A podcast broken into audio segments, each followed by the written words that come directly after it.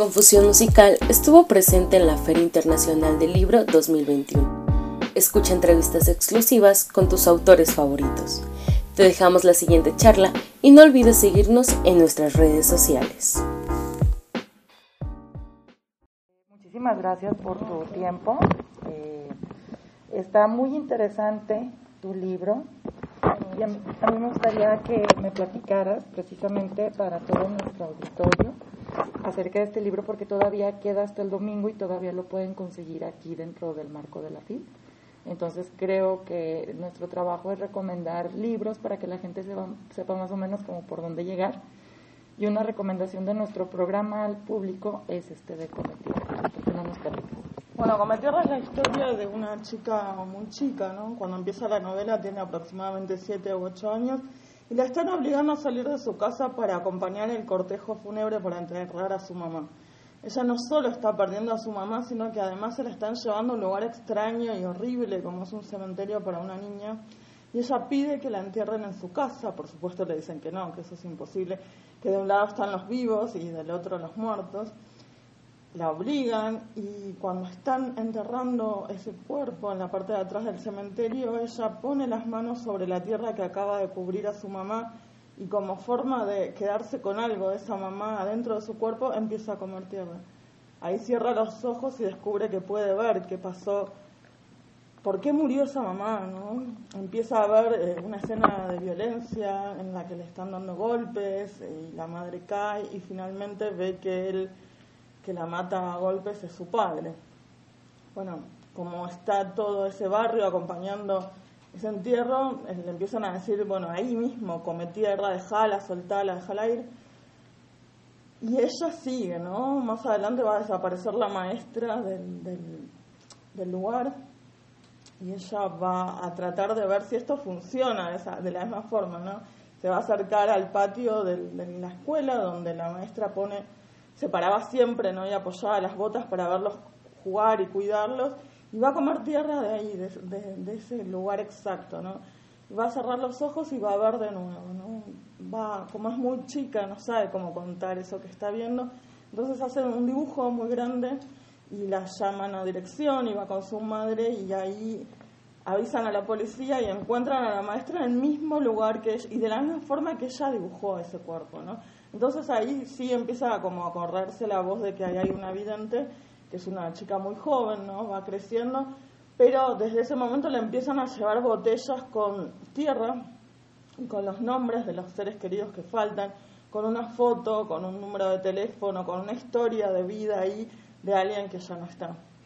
Que de hecho este tema de la violencia, pues eh, no solamente está en la ficción, no es una realidad que vivimos a nivel, pues mundial en estos momentos. Claramente es algo que estoy tomando de la realidad, algo vigente y no resuelto y desde ahí empiezo a construir ficción, ¿no? Pero pasa que es tan, tan vigente que incluso me llama muchísima gente preguntando por la vidente como si existiese de verdad y atrás de eso, bueno, hay una historia de alguien que ya no está más, ¿no? Y que nunca se supo qué es lo que pasó ni dónde está. Uh.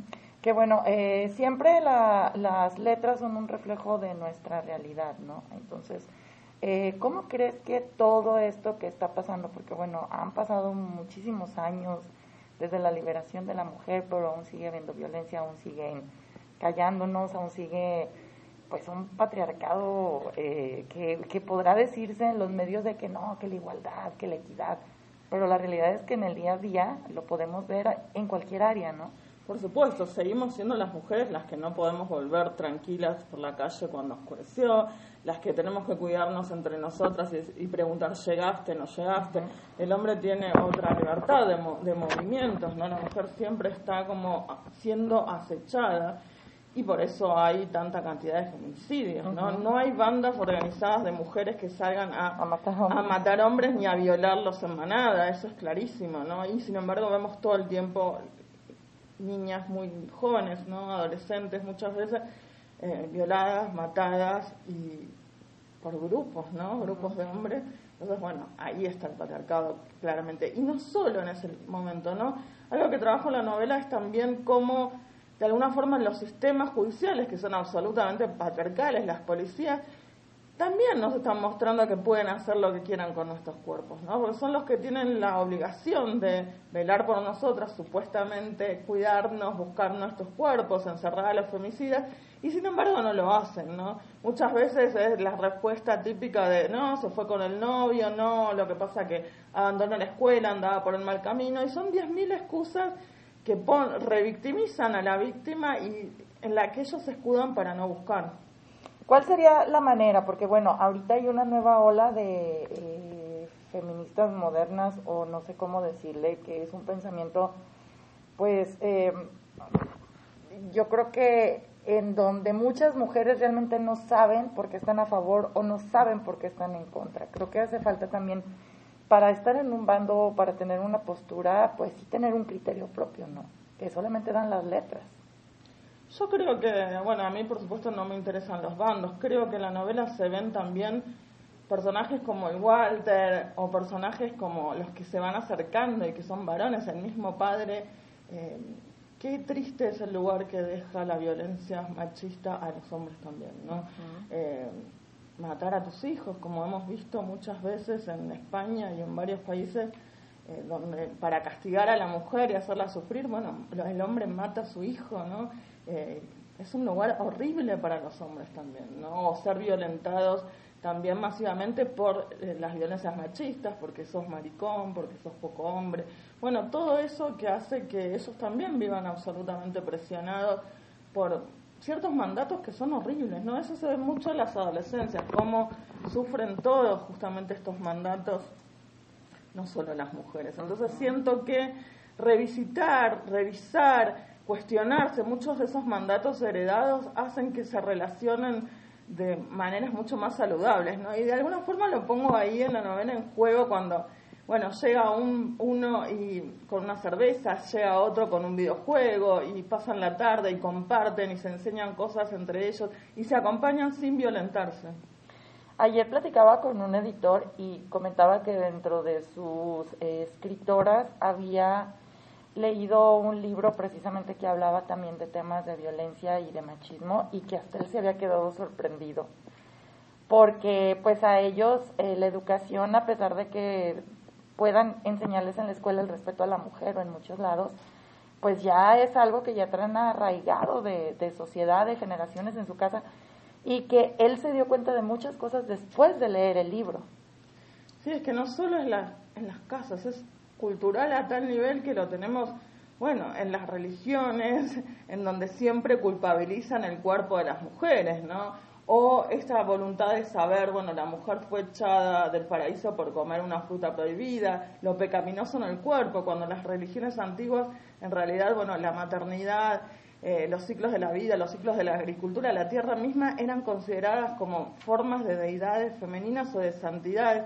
Bueno, Después tuvimos una religión que se dedicó a, o sea, a culpabilizar el cuerpo de las mujeres, ¿no? Y a quemarlas incluso por brujas o por delitos contra la fe. Entonces me parece que ahí también hay a nivel cultural una arraigambre de la violencia hacia las mujeres muy clara, ¿no? Ok, eh, podemos disfrutar de tu libro, como lo comenté, de aquí al domingo, aún en el stand de Océano, dentro del marco de la Feria en el Área Nacional. Pero después de que termine la PIL, ¿dónde podemos conseguirlo? Y hay alternativas a lo mejor de, envío o está en libro digital o dónde podemos encontrarlo. Eh, bueno, está distribuido por Océano en todas las librerías eh, de México y por el otro lado sé que hay versiones eh, digitales que también están a la venta para Kindle y demás y sé que hay audiolibro también dando vuelta. Así que bueno, acérquense porque es un libro que no solo muestra esto, sino que también tiene un lado muy luminoso, ¿no? que tiene que ver con, bueno, el tener ganas de enamorarse, el ser joven, el salir a bailar por primera vez, el compartir con tus amigos, bueno, la hermandad, ese apego tan a la vida que tienen los adolescentes y, y al disfrute que muchas veces, bueno, los adultos terminan violentando eso, ¿no? Yo creo que también tomo muchos personajes jóvenes y los construyo y los los transito con mucha dedicación porque siento que ahí hay una posibilidad de cambio realmente. ¿Algo más que le quieras compartir a nuestro auditorio y también nos puedes dar tus redes sociales y dónde seguirte? Sí, por supuesto. Bueno, me pueden seguir por Facebook en Dolores Reyes, por mi nombre, en Instagram en Dolores Reyes, dolores.reyes.3. Ahí van a ver fecha, novedades, librerías que voy a visitar. Y bueno, los espero hoy a las 6 en la FIL, en la mesa de brujas modernas, y el sábado con los lectores presentan a las 20 ya Come Tierra. Oye, pues muchísimas gracias. ¿Un mensaje que le quieras dejar a nuestro auditorio? Bueno, que se acerquen a la literatura, ¿no? Porque es un placer, no es una obligación leer, pero realmente hay libros que nos convocan y que nos divierten y que son parte de nuestro capital simbólico también. Así que que se acerquen y lean y que se acerquen a la FIL que está hermosísimo. Y que compren con Metier. Por supuesto. Muchísimas gracias. gracias.